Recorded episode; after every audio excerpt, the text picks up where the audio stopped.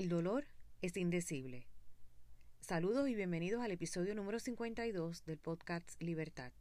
Hoy estaré comentando el libro La ridícula idea de no verte, de Rosa Montero.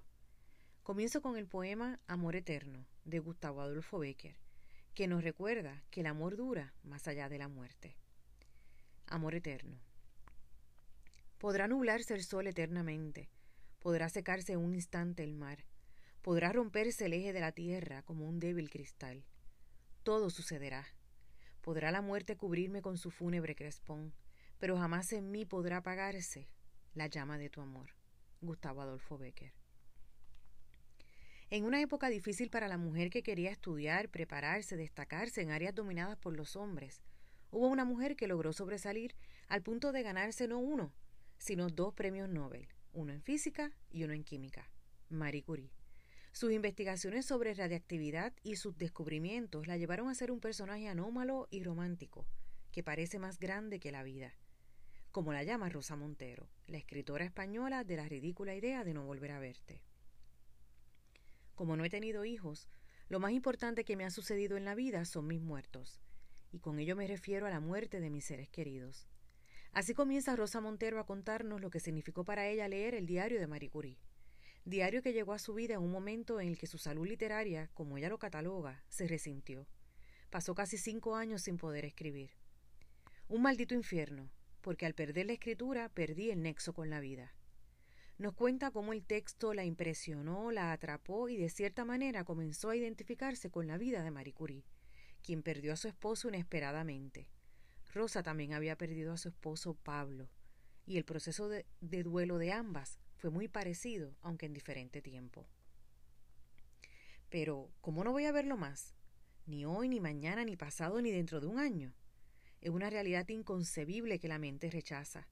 No verlo nunca más es un mal chiste, una idea ridícula. De esas palabras surge el título del libro. Cuando perdemos un ser querido se nos hace imposible pensar en la idea de no volver a verlo.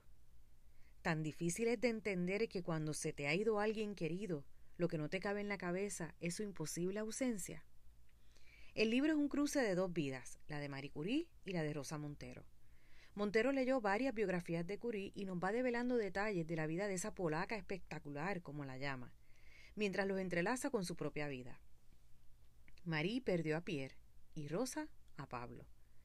El mundo de ambas se perdió.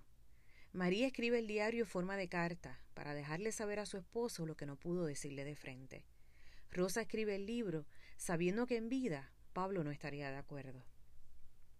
En la contraportada del libro nos indica, al hilo de la extraordinaria trayectoria de Curie, Rosa Montero construye una narración a medio camino entre el recuerdo personal y la memoria de todos, el análisis de nuestra época y la evocación íntima. Habla de la superación del dolor y de las relaciones entre hombres y mujeres, del esplendor del sexo, de la ciencia y de la ignorancia, de la fuerza salvadora de la literatura y de la sabiduría de quienes aprenden a vivir con plenitud y ligereza. El texto es auténtico, especial, y la manera que trata el tema de la pérdida te emociona y hace que te identifiques y puedas vivir de una manera diferente el duelo. Recientemente se cumplió un año del fallecimiento de mi papá y el próximo mes se cumplen cinco años de haber perdido a mi hermana mayor. No ha sido fácil, pero el celebrar sus vidas me ha ayudado a superar el dolor y el vacío que dejan. Un concepto interesante que presenta el libro es el uso constante de hashtags, de etiquetas. De hecho, al final tiene un índice de estas etiquetas. Coincidencias, culpa, culpa de la mujer, debilidad de los hombres, hacer lo que se debe, lugar de la mujer, palabras. Son algunos de ellos. La misma escritora indica en una entrevista que los utilizó para indicar los pensamientos en construcción de su discurso. Considero también que el lenguaje es la piel de una sociedad, se estira y se encoge siguiendo la perfección de los movimientos sociales.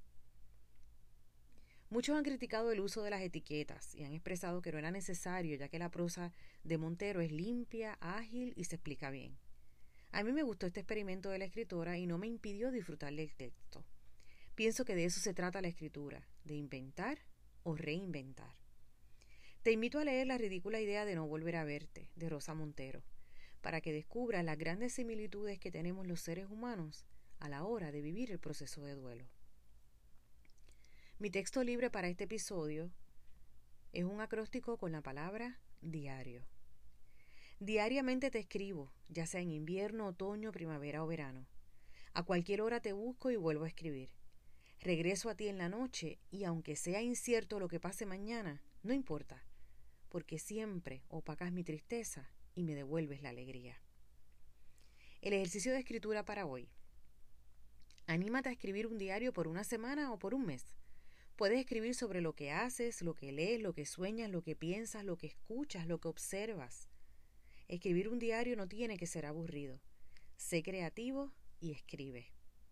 Los espero en el próximo episodio. Recuerden que me pueden conseguir en Facebook Club de Lectura Libertad, Instagram libertadtvg70, correo electrónico libertadtvg.gmail.com y en mi blog Libertad. Bendiciones.